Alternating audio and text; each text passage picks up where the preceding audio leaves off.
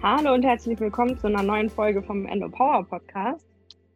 Und heute haben wir wieder einen Gast bei uns, denn es geht nochmal, um an die Folgen vor der Sommerpause anzuknüpfen, auch nochmal um den unerfüllten Kinderwunsch, aber darüber hinaus auch um ein bisschen mehr, denn wir wollen heute ein bisschen über die traditionelle chinesische Medizin euch informieren bzw. euch zeigen, was sich so alles dahinter verbirgt. Und deswegen haben wir äh, meine, ja, meine Heilpraktikerin beziehungsweise ähm, die auch sehr ausgebildet ist in traditioneller chinesischer Medizin heute bei uns und wo ich auch regelmäßig hingehe. Ähm, Frau Nora Giese, vielen Dank, dass Sie heute da sind. Vielleicht wollen Sie sich kurz vorstellen. Ja, hallo, ich freue mich sehr, dass ich heute hier sein kann. Vielen Dank für die Einladung. Mhm. Ähm, mein Name ist Nora Giese und ähm, vielleicht ganz kurz zu meinem fachlichen Background. Ich habe einen Masterabschluss in Advanced Oriental Medicine, also äh, fortgeschrittene traditionelle chinesische Medizin. Ähm, und äh, zwar habe ich den äh, in England gemacht, diesen Abschluss, und dazu auch schon zum Thema Endometriose geforscht. Das heißt, hm. in meiner Praxis bin ich ähm, vor allem spezialisiert auf gynäkologische Beschwerden und Kinderwunsch und habe aber auch ganz besonders viele Patientinnen mit Endometriose bei mir in der Praxis, weil das einfach wirklich schon seit Jahren ein Arbeitsschwerpunkt von mir ist. Ja, ich habe auch gesehen, dass Sie, also das erste Mal, als ich bei Ihnen war, habe ich gesehen, dass sie ganz viele Bücher zur Endometriose in ihrem Regal stehen haben und war direkt begeistert. ja, die Endometriose ist ja ein sehr, sehr, sehr komplexes Thema. Eine sehr komplexe Erkrankung, das muss ich Ihnen beiden nicht erzählen und auch allen Zuhörerinnen nicht erzählen. Insofern ähm, kann man da gar nicht genug Literatur zu, zur Verfügung haben.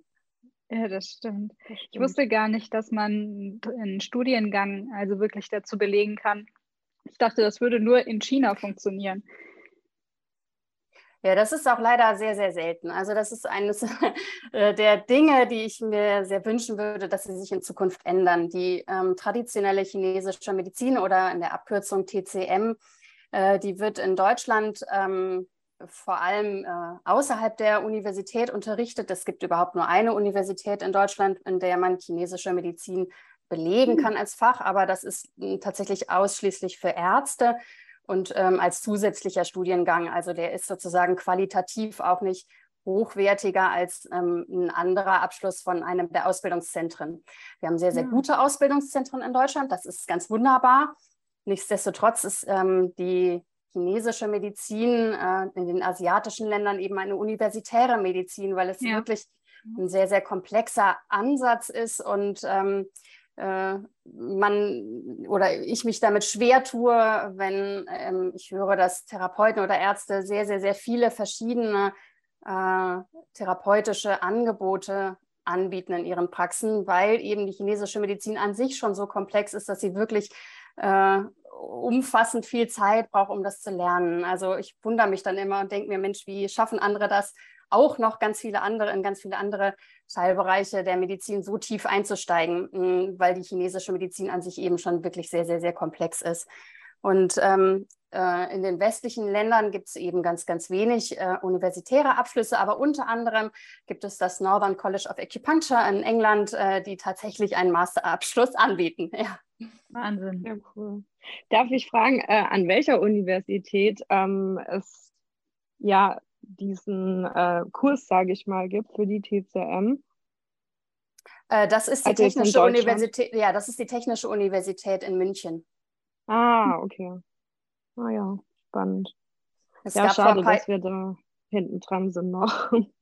Ja, ich würde mir das tatsächlich sehr, sehr, sehr wünschen für die Zukunft, ähm, dass mm, wir einfach wirklich sozusagen sehr, sehr streng auf die Qualitätssicherung achten. Ähm, die ist aus meiner Sicht ähm, zum Teil jetzt schon sehr hoch, aber sie liegt eben zumindest was in, ja, wobei das kann ich schon allgemein sagen, mehr oder weniger in der Verantwortung des einzelnen Arztes oder Therapeuten.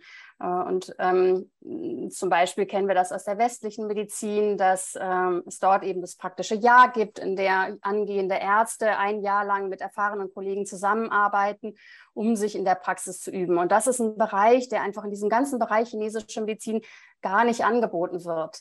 Da mhm. hatte ich persönlich jetzt ein Riesenglück, weil mein Lehrer ähm, Kiki Solistio, der selber Facharzt für Gynäkologie und Geburtshilfe ist, äh, und ähm, aber in seinen späteren Berufsjahren ausschließlich chinesische Medizin praktiziert hat, äh, der hat mich ähm, äh, ganz tollerweise äh, so ein bisschen unter seine Fittiche genommen und da durfte ich jahrelang mitlaufen und bei ihm lernen in der Praxis. Und der hat sich auch ganz viel Zeit genommen, irgendwie unter über komplizierte und komplexe Fälle irgendwie nochmal ganz im Detail zu sprechen.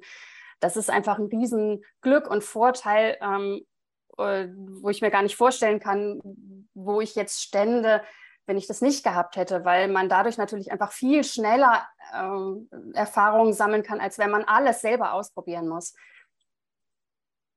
Ja, also an der Stelle auch, muss ich auch nochmal sagen, dass ich schon, also ich fahre ja wirklich jetzt jedes Mal von Koblenz nach Bonn, was da halt daran liegt, dass ich wirklich das Gefühl habe, bei Ihnen sehr gut aufgehoben zu sein, um kurz mal ein bisschen Komplimente zu verteilen.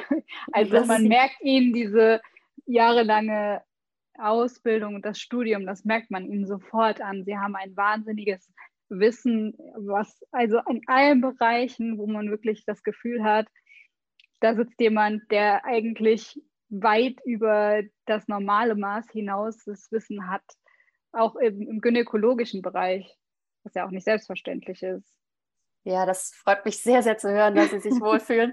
Das ist gut. Und ähm, aber dieses Wissen im gynäkologischen Bereich, das ist gut, dass Sie es ansprechen. Also das finde ich tatsächlich, wenn wir jetzt sozusagen über die Endometriose sprechen, absolut notwendig. Ähm, ja. Und auch wenn wir über den Bereich Kinderwunschbehandlung ähm, mit traditioneller chinesischer Medizin im Bereich des Kinderwunsches arbeiten, da ist es absolut notwendig, dass wir das schulmedizinische Wissen mitdenken. Es reicht einfach nicht, wenn wir sagen, okay, ich mache chinesische Medizin, tolle Sache, und ich bleibe nur in meinem Denken innerhalb der Strukturen der chinesischen Medizin. Dann würde mir ein unheimlich großer Teil fehlen, den ich natürlich in der Behandlung dann wiederum übersetzen muss in Begriffe der chinesischen Medizin, damit ich sie behandeln kann. Aber das Wissen ist aus meiner Sicht wirklich absolut notwendig.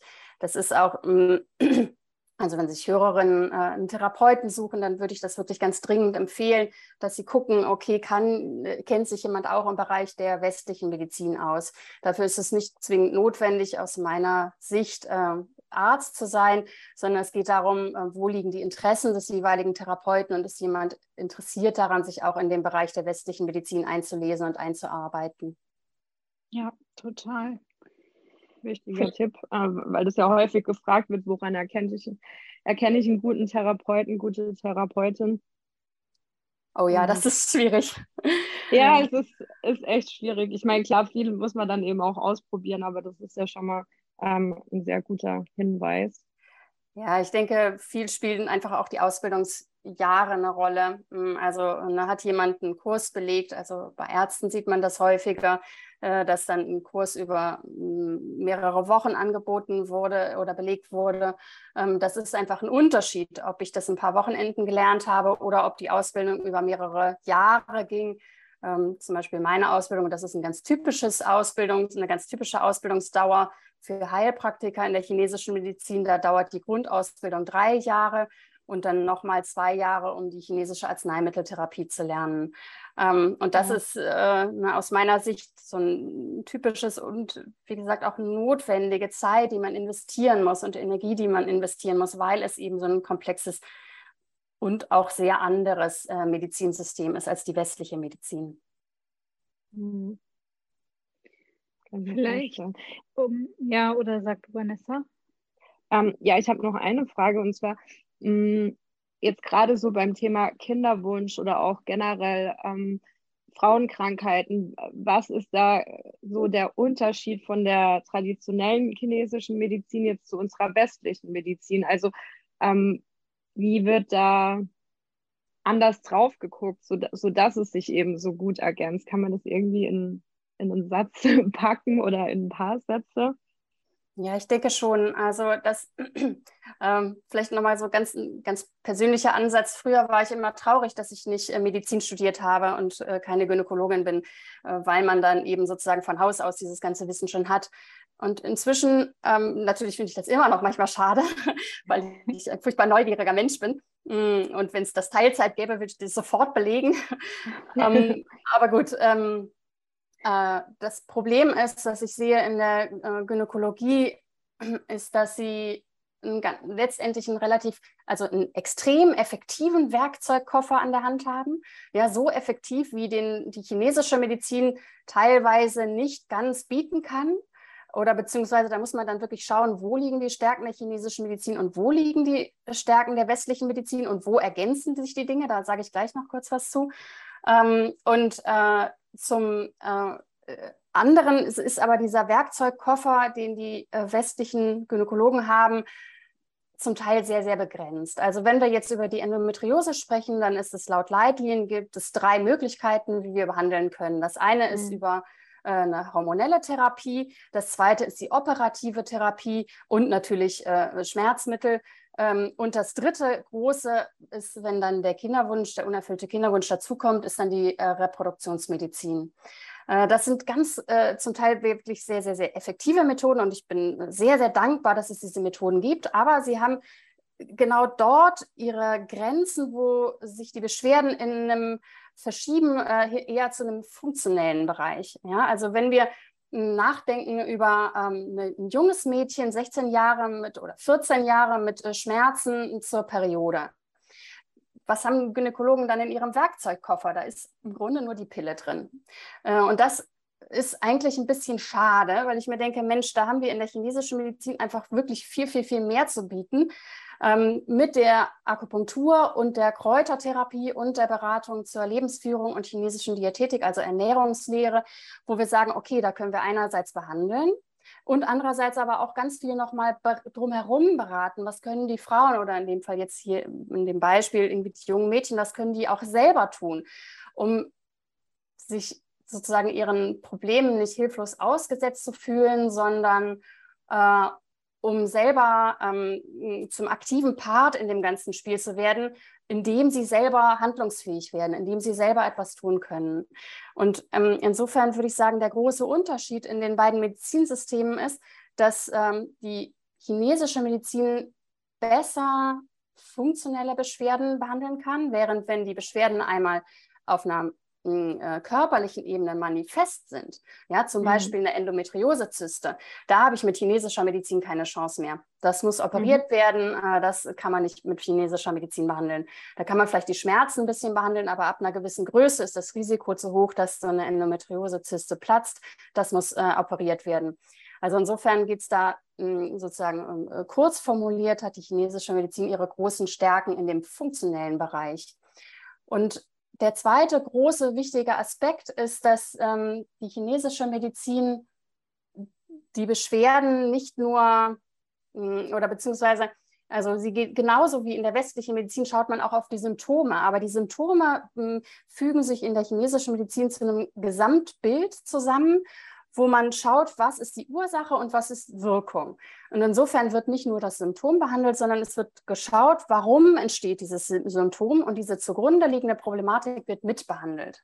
Ja, und dadurch ist es eben auf lange Sicht, das ist häufig, äh, ne, wirkt nicht so gut wie ein Schmerzmittel. Ja? Also wenn ich chinesische Kräuter einnehme, dann äh, ich nicht, bin ich nicht sofort schmerzfrei. Das kann die chinesische Medizin nicht. Aber auf lange Sicht Dinge verändern, da hat die chinesische Medizin zum Teil ihre Vorteile.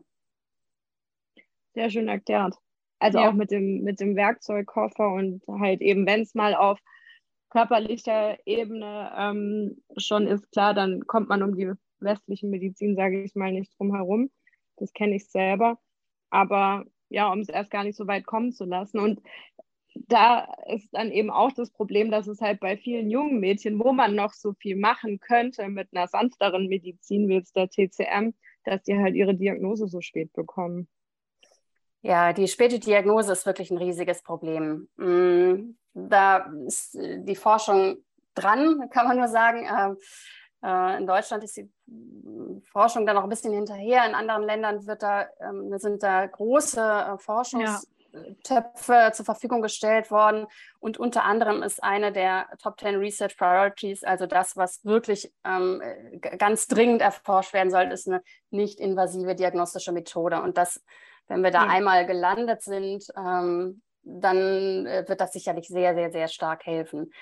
Nichtsdestotrotz, finde ich, kann man auch sozusagen schon bei den jungen Mädchen einfach ein kleines eine Aufmerksamkeit wecken und da wäre das natürlich unheimlich wünschenswert, wenn auch Gynäkologen da schon so ein bisschen Aufmerksamkeit für hätten, dass man sagt, okay, äh, kann man ihnen denn, ne, wenn Beschwerden auftreten, kann man ihnen denn da auch schon ein bisschen was beratend an die Seite stellen?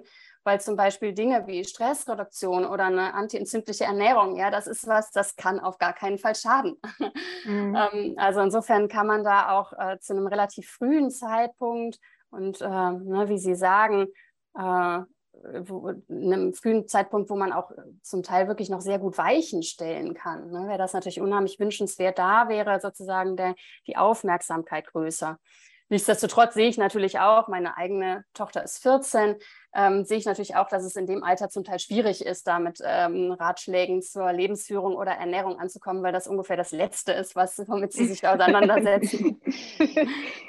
Ja, gut, ja. ich denke aber auch immer, wenn das Beschwerdebild da ist, also wenn man merkt, man hat schlimm Schmerzen und es tut sich nicht wirklich was und es ist nur die Pille als Ausweg gegeben, vielleicht ist man dann auch ein bisschen offener für für alternative Vorschläge. Vielleicht, wenn sie nicht von der Mama kommen.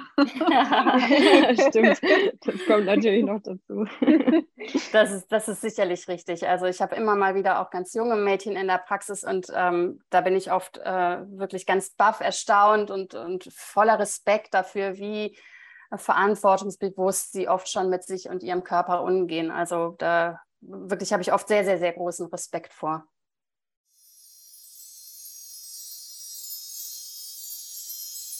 Hallo, ihr fragt euch vielleicht, was das jetzt ist, aber auch in dieser Folge haben wir eine kleine Überraschung für euch und dieses Mal geht es um Hanfgeflüster. Ja, wer uns bei Instagram folgt, weiß, dass wir beide große Fans von den CBD-Ölen sind. Meine persönlichen Favoriten ist das 10 bis 15-prozentige CBD-Öl und das CBD-Öl für die Nacht mit Melatonin und ihr spart jetzt mit Endo Podcast 15 Prozent auf das komplette Sortiment bei Hanfgeflüster.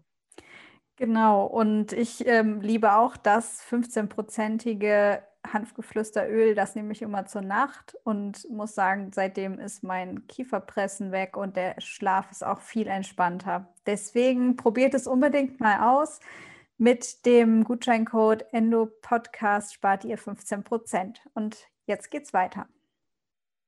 Ich glaube, da wird auch die, ähm, die Awareness für immer größer, jetzt gerade in der, in der jüngeren Zielgruppe, eben weil man vielleicht auch bei den eigenen Eltern gesehen hat, äh, was Stress mit einem alles anrichten kann. Und ähm, ja, ich hoffe, dass sich das weiter zum Positiven verändert. Ja, da sagen Sie was. In der Tat. Also ich habe da auch große Hoffnung, äh, dass die junge Generation bestimmte Dinge, äh, ne, sage oft ein bisschen flapsig, dass äh, unsere äh, Gesellschaft nicht wirklich ähm, unseren menschlichen Bedürfnissen entspricht. Ja, also wenn man, wenn wir Tierschützer, wenn es Tierschützer für Menschen gäbe, ja, dann würden die auf die Barrikaden gehen und sagen, man kann doch keinen Menschen acht Stunden oder länger vor den Computer sperren. ja. Und richtig ne, gut, ja. Wir Menschen ja. ne, tun uns das selber an oder ne, sind in Strukturen, in denen das so von uns verlangt wird. Und ähm, ja, da würde ich mir definitiv wünschen, dass äh, wir irgendwann ganz gesamtgesellschaftlich dahin kommen, dass sie äh, ganz simplen körperlichen Bedürfnisse auch ihren Raum haben dürfen und natürlich auch die emotionalen Bedürfnisse. In der chinesischen Medizin trennen wir das gar nicht. Körper und Geist sind wirklich eins. Genau, das ist auch äh, das, was, was ich jetzt nochmal fragen wollte. Was, was ist denn der Grundgedanke hinter der TCM? Wir sind zwar jetzt schon relativ tief eingestiegen, ähm, aber ich glaube, so für alle, die sich so gar nicht damit befasst haben bislang, beziehungsweise gar nicht kennen, was so dahinter steckt, vielleicht können Sie kurz mal in ein paar Sätzen sagen, was, was da der Grundgedanke dahinter ist oder auf welchem System die die traditionelle chinesische Medizin basiert. Mhm, genau, also die chinesische Medizin, die äh, besteht aus fünf Säulen, so heißt es in der chinesischen Medizin. Und äh, die Hauptsäule ist die chinesische Arzneimitteltherapie. Das ist eine Kräutertherapie, bei der Einzelkräuter zu komplexen Rezepturen zusammengeschlossen werden, die dann wirklich individuell auf die Bedürfnisse und Symptome der einzelnen Patientin abgestimmt verschrieben werden. Die zweite Säule, das ist die Akupunktur. Das, äh, die ist sicherlich die bekannteste therapeutische Maßnahme der traditionellen chinesischen Medizin. Das ist einfach das Einstechen von sehr, sehr feinen Nadeln in den Körper. Also das darf man nicht verwechseln oder muss man sich nicht vorstellen wie eine Blutabnahme, weil die Nadeln wirklich sehr viel feiner sind. Äh, nichtsdestotrotz ist der Einstich kurz einen Moment schmerzhaft äh, und danach liegen die Patienten noch 25 Minuten bis eine halbe Stunde etwa oder in der Regel äh, mit den Nadeln und da in dieser Phase kommt oft eine sehr, sehr tiefe Entspannung zustande. Die Grundidee von der chinesischen Arzneimitteltherapie, die ist ähnlich, wie wir das aus der hier aus der Phytotherapie auch in Deutschland aus äh, traditionellen Medizinsystemen kennen. Und auch in der westlichen Medizin wird viel aufgrund dieser, ne, viele Medikamente basieren auf pflanzlichen Wirkstoffen. Also das heißt, die chinesische Arzneimitteltherapie, die basiert einfach darauf, dass bestimmte Kräuter eben bestimmte Wirkstoffe haben, ganz einfach, und sich dann aber gegenseitig synergistisch ergänzen und dadurch eben diese Gesamtwirkung zustande kommt einer Rezeptur. Die Akupunktur, äh, die beruht auf der Idee, dass ähm, wir äh, im Grunde den Energiefluss im Körper verändern können. Ähm, da ist die Forschung leider auch noch nicht ganz so weit, wie wir uns das wünschen würden, wie genau Akupunktur funktioniert. Wahrscheinlich funktioniert sie über verschiedene Systeme. Also zum Beispiel wissen wir, dass dort, wo die Nadel eingestochen wird, antientzündliche Botenstoffe ausgeschüttet werden. Das ist jetzt zum Beispiel bei der Endometriose ein ganz, ganz wichtiges Thema. Deswegen wird da immer auch, werden immer auch Lokalpunkte am Unterbauch dazu genommen. Äh, wir können Dinge mit in Bewegung setzen mit der Akupunktur. Wir können die, man kann eine nervale Reizleitung ähm, ansprechen mit den Akupunkturnadeln, was zum Teil, zum Beispiel bei Rückenschmerzen, funktioniert das oft sehr gut, wirklich einen Soforteffekt hat. Ähm, allerdings sind Soforteffekte sehr selten in der chinesischen Medizin. Das funktioniert wirklich äh, aus meiner Erfahrung nur bei Rückenschmerzen. Und die weiteren drei Säulen der chinesischen Medizin, die sind vielleicht nicht ganz so wichtig im praktischen Alltag. Ähm, das äh, dritte ist die chinesische Diätetik, also die Ernährungslehre. Da geht es jetzt ähm, eher um eine beratende Tätigkeit, ähm, welche oder beziehungsweise der wichtige Ansatz bei der chinesischen Diätetik ist, dass er zusätzlich zu den Inhaltsstoffen, die, die ähm, in der westlichen Ernährungslehre im Vordergrund stehen, dass geschaut wird, was für ein Temperaturverhalten haben die einzelnen Lebensmittel. Also äh, wirkt ein bestimmtes Lebensmittel kühlend oder wärmend oder ist es Temperatur, von der Temperatur ähm, neutral in ihrer Wirkung? oder in seiner Wirkung. Und ähm, das ist nochmal ein ganz, ganz interessanter Ansatz oder auch ein wichtiger Ansatz bei der Endometriose, weil viele Frauen mit Endometriose ein Kälteproblem haben. Ein Kälteproblem mhm. heißt in dem Fall, äh, wenn ich frage, okay, was hilft bei den Schmerzen oder was machen Sie, wenn Sie Schmerzen haben und eine Patientin antwortet mir, dann nehme ich eine Wärmflasche oder Wärme besser deutlich, dann ist es ein eindeutiges Signal dafür, dass eine Kälteproblematik zugrunde liegt. Und dann ist es sinnvoll, über die Ernährung zu schauen, dass ich eben nicht kühlende oder sogar kalte, kalt wirkende Lebensmittel esse, sondern hauptsächlich neutrale oder wärmende oder sogar warme oder heiße Lebensmittel. Ne, dass sich sozusagen von der Ernährungslehre da so ein bisschen was in die Richtung verschiebt. Die letzten zwei therapeutischen Säulen sind dann die äh, Tuina oder Anmo, also das ist eine Form von Massagetechnik und die Bewegungstherapie Tai Chi oder Qigong. Hm. Ich wusste gar nicht, dass das auch dazu gehört, also die Bewegungssäulen. Genau, das ist. Mh. Okay. Ja, das mit der Wärme kann ich bestätigen, auch mit den Lebensmitteln. Also das merke ich auch selber, das hatten wir auch schon ein paar Mal, dass ähm, ist ja im Ayurveda ähnlich ähm, mit, mit kalten und warmen Lebensmitteln oder kühlende und wärmende und ähm, ja, absolut. Und das finde ich eben auch schade, dass man da halt irgendwie, dass das in der westlichen Medizin immer so komplett hinten runterfällt. Also wenn man sich allein mal guckt, was man im Krankenhaus aufgetischt bekommt, denkt man sich auch immer nur, okay, und davon soll ich jetzt irgendwie wieder gesund werden oder zu Kräften kommen? Schwierig. Ja. Das habe ich auch schon oft gedacht. ja, ähm, ich auch. Ja. ähm, ähm, sollen wir noch ein paar von unseren Fragen nehmen, Laura? ja, wir nehmen noch ein paar von unseren Fragen. Also, Sie haben ja jetzt schon gesagt, was einen in der Behandlung erwartet. Wie oft sollte man denn zu einer Behandlung gehen, damit es auch wirklich eine Wirkung zeigt? Okay, das ist total abhängig davon, womit jemand kommt, ja, mit welchen Beschwerden jemand ah. kommt. Also hm, grundsätzlich ist es immer so, eine Behandlung startet mit einem Erstgespräch. Ähm, das heißt, man nimmt erstmal alles auf, was in dem Zusammenhang wichtig ist. Ja, was genau sind die Beschwerden? Seit wann bestehen die Beschwerden? Ähm, gibt es irgendwelche Grunderkrankungen, die da vielleicht mit eine Rolle spielen? Ähm, und je nachdem, was das Problem ist, kann man dann relativ schnell anfangen zu behandeln. Also zum Beispiel äh, äh, die Rückenschmerzen. Ähm, ne, da, das ist dann wirklich auf einer körperlichen Ebene. Wenn ich weiß, seit wann bestehen die Rückenschmerzen äh, und wo sind die genau lokalisiert und ähm, reagieren die auf Wärme, Kälte, sonst irgendwas, ne, dann kann ich sofort anfangen zu akupunktieren.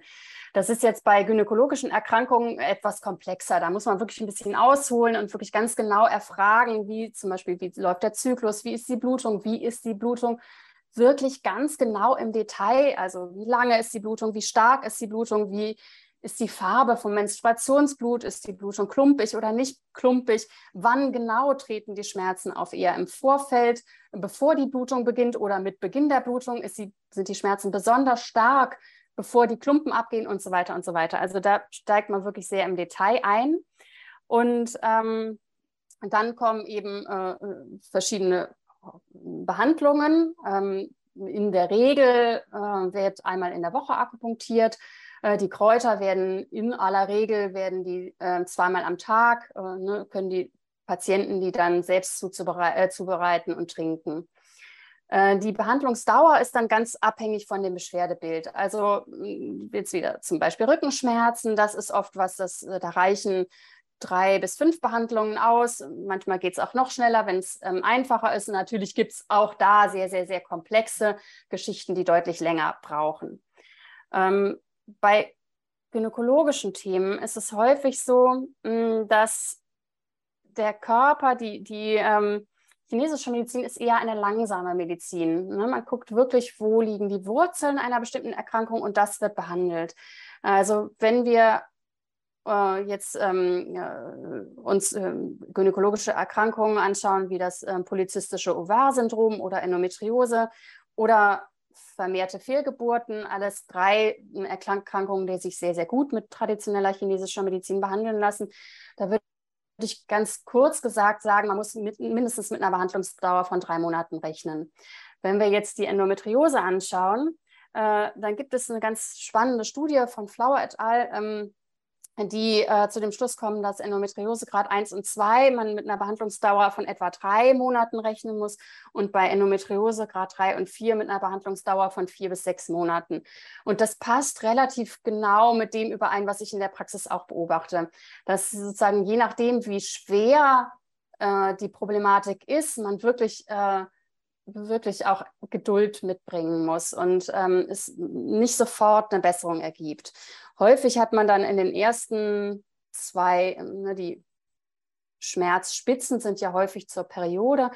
Häufig sind ähm, schon nach einem Zyklusbehandlung, äh, spätestens dann nach zwei, auch eine Richtung erkennbar. Es wird besser, aber bis man an einem Punkt ist, wo die Frauen sagen, okay, so kann ich damit leben, so ist es für mich in Ordnung, braucht es oft ein paar Monate Zeit. Und in dieser Zeit eben wirklich einmal in der Woche eine Akupunkturbehandlung. Also das ist schon äh, verglichen mit äh, der Apparatemedizin in der westlichen Medizin. Sicherlich ist die chinesische Medizin eine billige oder günstige Medizin. Ähm, aber da die Frauen das häufig, wenn sie nicht privat versichert sind, selber zahlen müssen, ist es äh, eine relativ aufwendige Geschichte. Das muss man einfach da mitdenken. Aber das braucht es häufig, um da wirklich einen Effekt zu erzielen.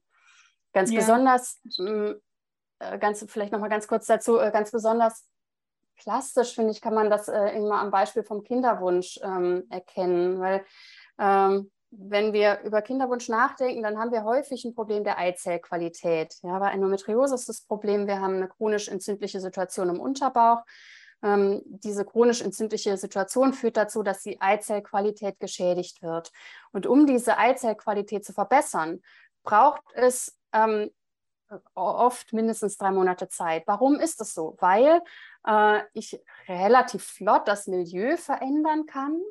Aber die Eizellreifung, die passiert über einen Zeitraum von drei bis sechs Monaten. So, selbst wenn ich es also schaffe, sofort das Milieu zu verändern, dann müssen die Eizellen ja erst in diesem verbesserten Milieu heranreifen. Und diesen Vorgang, den kann ich auch nicht beschleunigen. Das ist einfach ein körperlicher Vorgang, der seine Zeit braucht. Ähm, also insofern, um da wirklich auf einer tiefen Ebene auf die Qualität Einfluss nehmen zu können, ist es notwendig, dass ich diese Zeit einplane. Das ist natürlich was ganz anderes, wenn es vor allem, es gibt zum Beispiel Frauen mit äh, Tubara-Sterilität, das heißt, dass äh, die Eileiter verschlossen sind und wirklich nur dieser verschlossene Eileiter das Problem ist. Zum Beispiel gibt es das manchmal nach Chlamydieninfektionen, die dann schon äh, medikamentös behandelt wurden.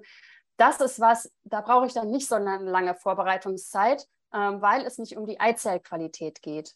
Ne? Aber mhm. sobald ich da sozusagen auf so einer tieferen Ebene bin, auf der ich behandeln muss, muss man eher mit einer längeren Behandlungsdauer von etwa drei Monaten rechnen. Ja, also ich Aber kann es auch komplett bestätigen. Also ich habe schon, schon, nachdem ich einmal bei Ihnen war oder zweimal ähm, und meine Periode hatte, muss ich sagen, war die so wenig schmerzhaft wie noch nie zuvor. Das fand ich schon sehr erstaunlich.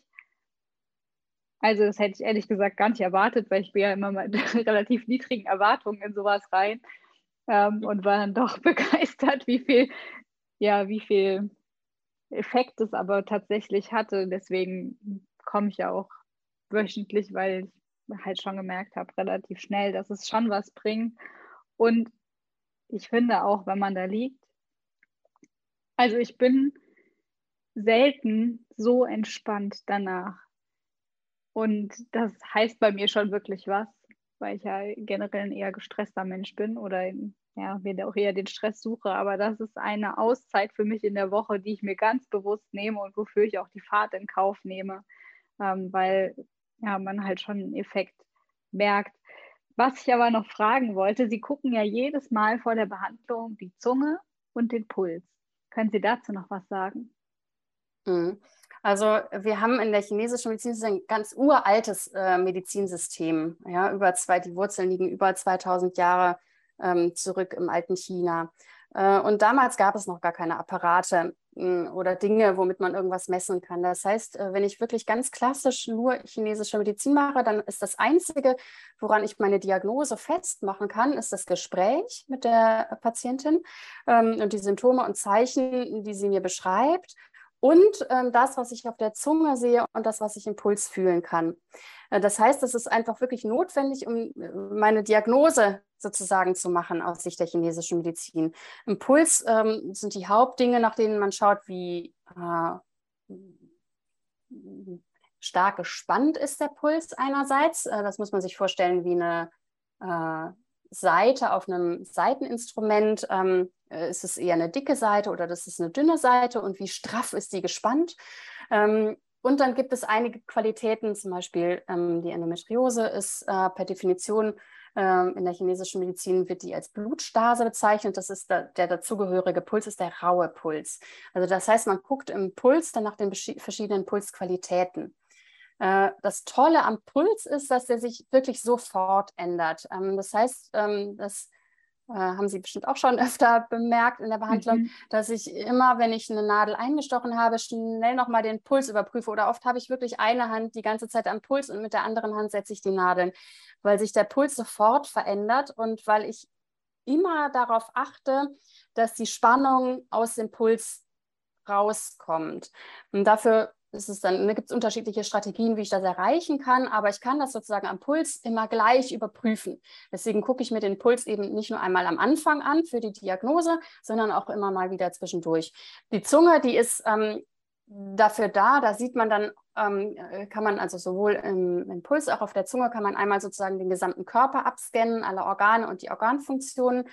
Ähm, auf der Zunge ist es besonders äh, deutlich, wie ist die Verdauungsfunktion. Ja, die zeigt sich dann im Zungenbelag, ähm, sind es, äh, sehen wir Zahnmarken an den Rändern. Und äh, die Zunge gucke ich mir deswegen auch jedes Mal an, obwohl die wirklich äh, äh, sehr, sehr langsam veränderbar ist.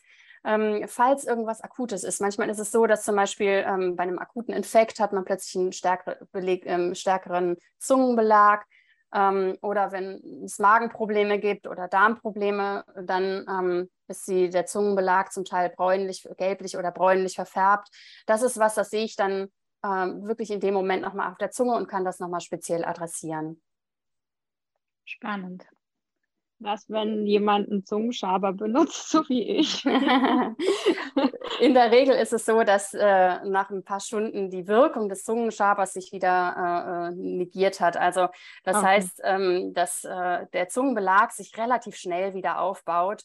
Ähm, nichtsdestotrotz wird es in der chinesischen Medizin empfohlen, dass man vor der Behandlung nicht den Zungenschaber benutzt, um ja. das eben auszuschließen. Okay, weil das könnte dann das Ergebnis natürlich verfälschen. Ja, das ist richtig. Okay. Ähm, ja, vielleicht noch mal kurz zum, ah, nee, erstmal kurz noch zu Ihrem Buch. Das wollte ich ja unbedingt auch noch mal ansprechen. Sie haben ein Buch geschrieben. Wollen Sie uns ein bisschen darüber erzählen und den Titel nennen? Äh, sehr gerne. Also es ist ein Endometriose-Ratgeber, traditionelle chinesische Medizin zum Thema Endometriose. Und es ist äh, tatsächlich ist es nur ein Büchlein. und zwar ist es, ähm, da geht es eigentlich darum, äh, dass, also ich habe in der Praxis viele sehr neugierige Patientinnen, äh, die gerne verstehen würden, was äh, sie selber für ein Problem haben aus Sicht der chinesischen Medizin und warum ich bestimmte Dinge tue. Aber dafür ist natürlich oft in der Behandlung nicht so Zeit, das wirklich im Detail zu erklären. Das heißt, in diesem Büchlein ist kurz zusammengefasst, welche spezifischen Zeichen und Symptome führen zu welcher Diagnose. Also es gibt einem sozusagen als ähm, Betroffene ähm, äh, also als Frau mit Endometriose, die Möglichkeit, an die Hand zu gucken, welche Zeichen und Symptome habe ich und entsprechend, was für eine Diagnose habe ich denn aus Sicht der chinesischen Medizin. Ähm, ein paar kleine oder sehr einfache Tipps sind auch noch mit ähm, im Buch enthalten, wie man damit umgehen kann. Aber das ist nichts äh, Besonderes. Ja? Die, die Tipps, ähm, die da drin stehen, das haben Sie alles schon gehört. Da ist nichts irgendwie dabei, würde ich jetzt mal behaupten, wo man irgendwie vom Hocker fällt, weil ähm, man das irgendwie noch nie gehört hätte. Es geht nur darum, ein Verständnis dafür zu haben, ah, warum hilft mir das? Und wenn ich bestimmte Dinge, bestimmte Zusammenhänge verstehe, dann kann ich mich etwas mehr so verhalten, wie es mir förderlich ist. Also im Grunde bietet es eben die Möglichkeit zu verstehen, wie ist meine Diagnose aus Sicht der chinesischen Medizin und was kann ich selbst am besten oder sehr einfach tun.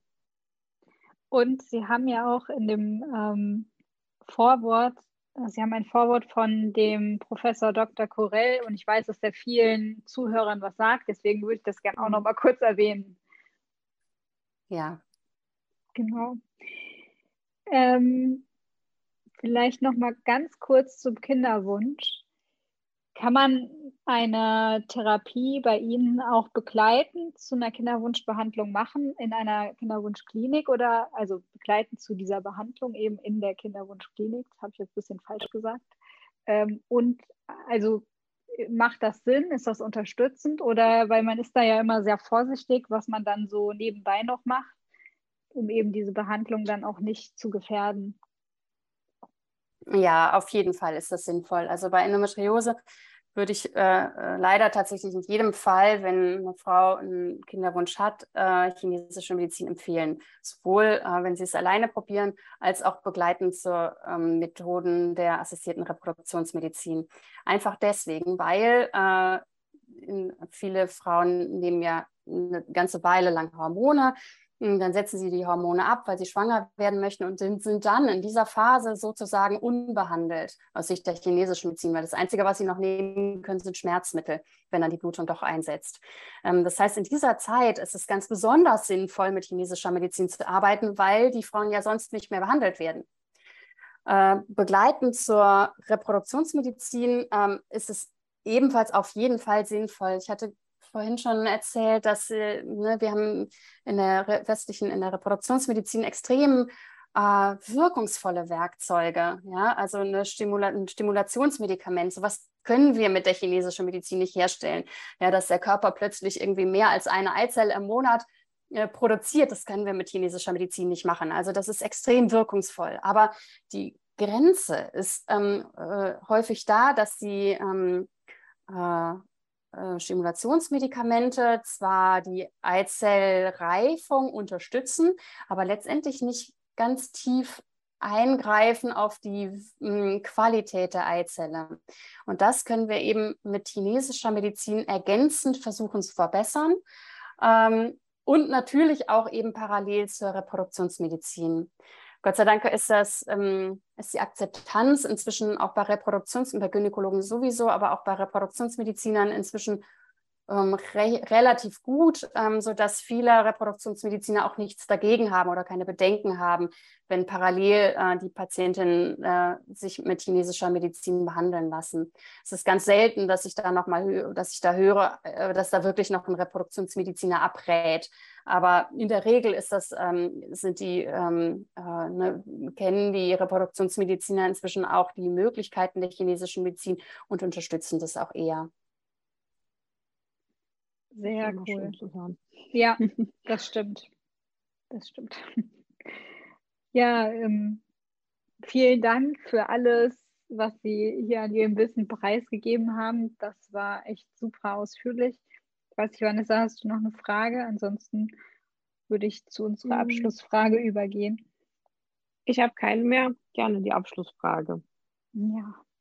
Haben Sie denn noch eine Buchempfehlung für ja, für alle Zuhörer, die vielleicht da ein bisschen tiefer einsteigen wollen. Man darf auch übrigens sein eigenes Buch empfehlen. Ähm, ja, also entweder halt in Richtung TCM und Endometriose oder auch TCM und unerfüllter Kinderwunsch oder auch unabhängig von der TCM da in die Richtung Buchempfehlung, wo Sie sagen würden, na, das Buch, das, das sollte man mal gelesen haben, wenn man sich dafür interessiert. Okay, also äh, meine Empfehlung ist, ist äh, oder andersrum formuliert, es ist äh, noch nicht, äh, der Buchmarkt bietet im Moment noch nicht das äh, optimale Buch, würde ich sagen. Das muss erst noch geschrieben werden. Ähm, das ist äh, insofern würde ich sagen, was äh, für Frauen mit Endometriose tatsächlich sehr, sehr, sehr sinnvoll ist, ist, wenn Sie gucken, was äh, können Sie selber schon mal tun. Und äh, deswegen würde ich gerne ein Buch empfehlen zur Ernährung. Ja. äh, und zwar heißt das Buch Die Paleotherapie von Sarah wow. Valentine. Ähm, äh, haben Sie darüber schon mal gesprochen hier im Postka Podcast über das Buch? Nee, über Nee, wir haben darüber nicht gesprochen, nur mir sagt Paleo was, deswegen ähm, bin ich gerade sehr aufmerksam. Genau, also das ist ein Ansatz, ähm, der geht davon, äh, der, die Paleo, äh, Paleo-Ernährung geht davon im Ansatz davon aus, dass wir keine unverarbeiteten Lebensmittel ähm, zu uns nehmen sollten. Unverarbeitet heißt in dem Fall, äh, ist da relativ umfassend gemeint und zwar im Grunde, also auf eine Kurzformel gebracht, ernährt dich die Steinzeitmenschen. ähm, und äh, der wirklich sehr, sehr spezielle Ansatz in dieser Ernährungslehre ist der Verzicht auf Getreide. Ähm, jetzt gibt es zur Ernährung ähm, bei Endometriose schon einige Studien und einige Empfehlungen. Und da sind sozusagen ähm, so auf einen kurzen Nenner gebracht, sind die Empfehlungen glutenfreie Ernährung, Verzicht auf Milchprodukte, Verzicht auf Zucker. Ähm, jetzt ist diese Paleo-Ernährung, die ist da noch ein bisschen umfassender. Und da gibt es eben einen Ansatz, das ist diese Paleotherapie. Das ist, ähm, darum geht es in dem Buch, was ich hier empfohlen habe von der Sarah Valentine. Ähm, da geht es darum, hm, wie kann ich mit Ernährung Autoimmunerkrankungen behandeln. Jetzt ist die mhm. Endometriose keine Autoimmunerkrankung oder nicht als solche definiert, aber ähm, es ist eine Erkrankung des unter anderem des Immunsystems. Das Immunsystem ist fehlgeleitet und hat einerseits zu wenig Natural Killer Zellen, andererseits aber eine in der Folge erhöhte Entzündungssituationen. Das heißt, was ich selber machen kann als Betroffene über die Ernährung, ist, dass ich versuche, über die Ernährung alles das zu reduzieren oder sogar auszuschließen, was potenziell entzündliche Prozesse im Körper fördert. Und da finde ich tatsächlich diesen, ähm, diese, diesen Ansatz der Paläotherapie super interessant. Und ähm, in der Praxis habe ich es auch schon mit einigen Patienten besprochen und zum Teil auch sehr, sehr hilfreich Man muss gucken, ob man es so umfassend anwenden muss bei Endometriose, weil es eben in dem Buch ja um Autoimmunerkrankungen geht. Aber was man da sozusagen, ähm, warum ich dieses Buch so mag, ist, weil es sehr genau erklärt, wie die Zusammenhänge sind und man dadurch ein Grund, von Grund auf ein Verständnis dafür entwickelt, warum sind manche Lebensmittel vielleicht ungünstiger als andere Lebensmittel. Und das finde ich tatsächlich sehr, sehr hilfreich. Also das Wissen finde ich tatsächlich sehr, sehr hilfreich als Motivation, bestimmte Dinge durchzuhalten. Weil diese Ernährung, die ist schon äh, eine Zumutung. Das kann man nicht anders ja, sagen. Das stimmt. Aber extrem effektiv. Ähm, und es macht Sinn, am Anfang drei Monate lang eine sehr, sehr strenge Phase zu machen. Und danach kann man dann ausprobieren, welche Lebensmittel vertrage ich vielleicht doch und äh, wie viele Ausnahmen kann ich mir erlauben, ohne dass ich wieder Probleme mhm. bekomme. Ähm, Genau, dafür finde ich es aber wirklich sinnvoll, ähm, einmal zu verstehen, warum ist das Ganze so. Nichtsdestotrotz, also die Ernährung ist eine Zumutung und auch das Buch ist ein bisschen eine Zumutung. Es ist äh, extrem dick und im DIN A4-Format. Also ähm, da braucht man schon sehr viel Neugier, um sich da durchzuarbeiten. Ähm, nichtsdestotrotz kann man natürlich auch einfach in einzelne Kapitel mal reinschauen und ähm, ich finde es tatsächlich wahnsinnig interessant und aufschlussreich. Es gibt auch eine die, Website ähm, zu genau. Paleo-Ernährung, wo es auch Rezepte gibt. Die heißt paleo360.de, glaube ich. Und ich finde, wenn man schon mal ein paar alltagstaugliche Rezepte hat, dann ist es auch nicht mehr ganz so eine Zumutung. Ja, vielfach. In, inwie, inwiefern ist es eine Zumutung? also was muss man sich da jetzt genau vorstellen? Also das Haupt, die, Haupt, ähm, äh, die Hauptgedanken sind genau wie die Empfehlungen der mh, hm, äh, äh, Forschung zur Endometriose, nämlich Verzicht auf Gluten, Verzicht auf äh, äh, Milchprodukte und Verzicht auf Zucker. Ähm, die Paläotherapie macht das etwas umfassender und da ist äh, kompletter Verzicht auf Getreide empfohlen. Genau. Und das ist das Problem. Also mhm. oft ist das Problem weder der Verzicht auf Milchprodukte noch auf Zucker. Das schaffen die Frauen, hoffe ich, relativ einfach, aber der Verzicht auf Getreide, weil alles, was man schnell machen, zubereiten kann oder was man sich schnell besorgen kann, ist immer mit Getreide. Ja. Ähm, mhm. ne, ich schaue noch, ich kaufe noch mal beim Bäcker eben Brötchen oder ähm, äh, ich mm, nehme mir Müsli-Riegel mit, da haben wir den Zucker äh, und das Getreide. Ne, und so, ich hole mir noch mal schnell ein Stück Pizza. Oh, okay, ganz blöde Idee, weil da ist äh, Weizen oh ja. drin, da ist Käse drin.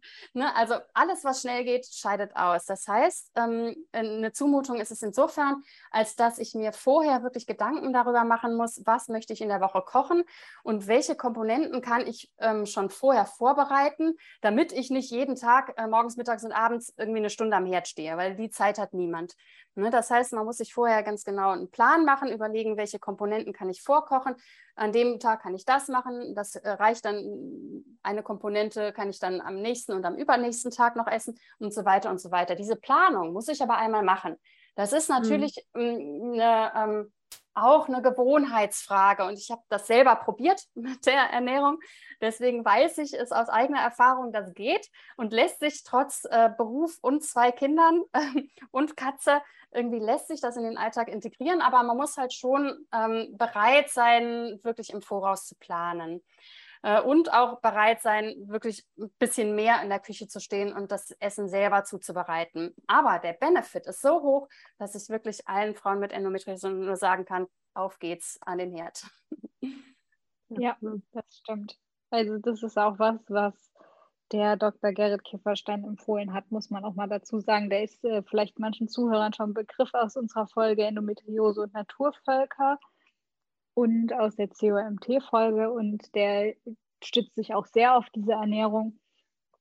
Und daher kannte ich es kannte auch und muss auch sagen, dass es mir also eigentlich immer gut getan hat, komplett auf das Getreide zu verzichten. Aber ja, es ist eine Frage der Disziplin. Also da muss man schon, erstens muss der Partner damit ziehen wollen und man steht auf jeden Fall mehr in der Küche, weil man auch, ich finde, man merkt auch einfach, dass man in seinem Leben das sehr gewohnt war, dieses Getreide täglich zu konsumieren und in den Alltag zu integrieren. Und wenn es dann plötzlich fehlt, dann merkt man, dass man auch mehr Hunger hat.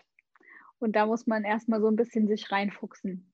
Absolut. Man muss tatsächlich äh, oft deutlich größere Portionen ja, essen, als man das genau. gewöhnt ist. Also das kommt einem am Anfang ein bisschen komisch vor, aber das ist so. Weil sonst werden die, das sehe ich auch viel bei Patienten, äh, die nehmen dann so schnell so viel Gewicht ab, dass man sich ganz schnell Sorgen macht. Also da muss man wirklich Riesenportionen essen. Ja. Jetzt ist ja Kürbissaison, dann können wir alle Kürbis essen. Das macht genau. leichter, finde ich. das stimmt. Optimal. Ja. Hatte ich gestern auch. Und ich liebe auch Kartoffeln, deshalb ähm, ja, wäre das meine Challenge für mich. Hm. Ja, genau. muss, man, muss man sich mal mit beschäftigen. Ähm, auf jeden Fall eine super Buchempfehlung. Vielen Dank. Ja, vielen Dank. Sehr gern. Dann. Ja, sehr ja. spannend, obwohl jetzt die TCM für uns äh, auch nicht, oder ich, ich spreche jetzt mal nur für mich, eher nicht neu war, trotzdem äh, immer noch spannend und viel zu lernen. Ja, ja, auf jeden Fall. Vielen Dank, dass Sie sich die Zeit genommen haben. Ich glaube sogar an Ihrem Tag, wo Sie von zu Hause aus arbeiten. Äh, vielen, vielen Dank. Das war ein ganz wundervolles Interview mit super Informationen und wir hoffen, dass euch die Folge auch gefallen hat und euch ein bisschen den Einblick in die TCM erleichtert hat und vielleicht den einen oder anderen Anstoß gegeben hat. Und dann hören wir uns nächste Woche. Nee, gar genau. nicht, in zwei Wochen. Stimmt. Stimmt. Uh, Neuerung, in zwei Neuerung. Wochen. Neuerung, in zwei Wochen genau. hören wir uns wieder. Genau, wir hören uns wieder in zwei Wochen. Vielen Dank für die Einladung. Gerne. Ja, sehr gerne. Tschüss.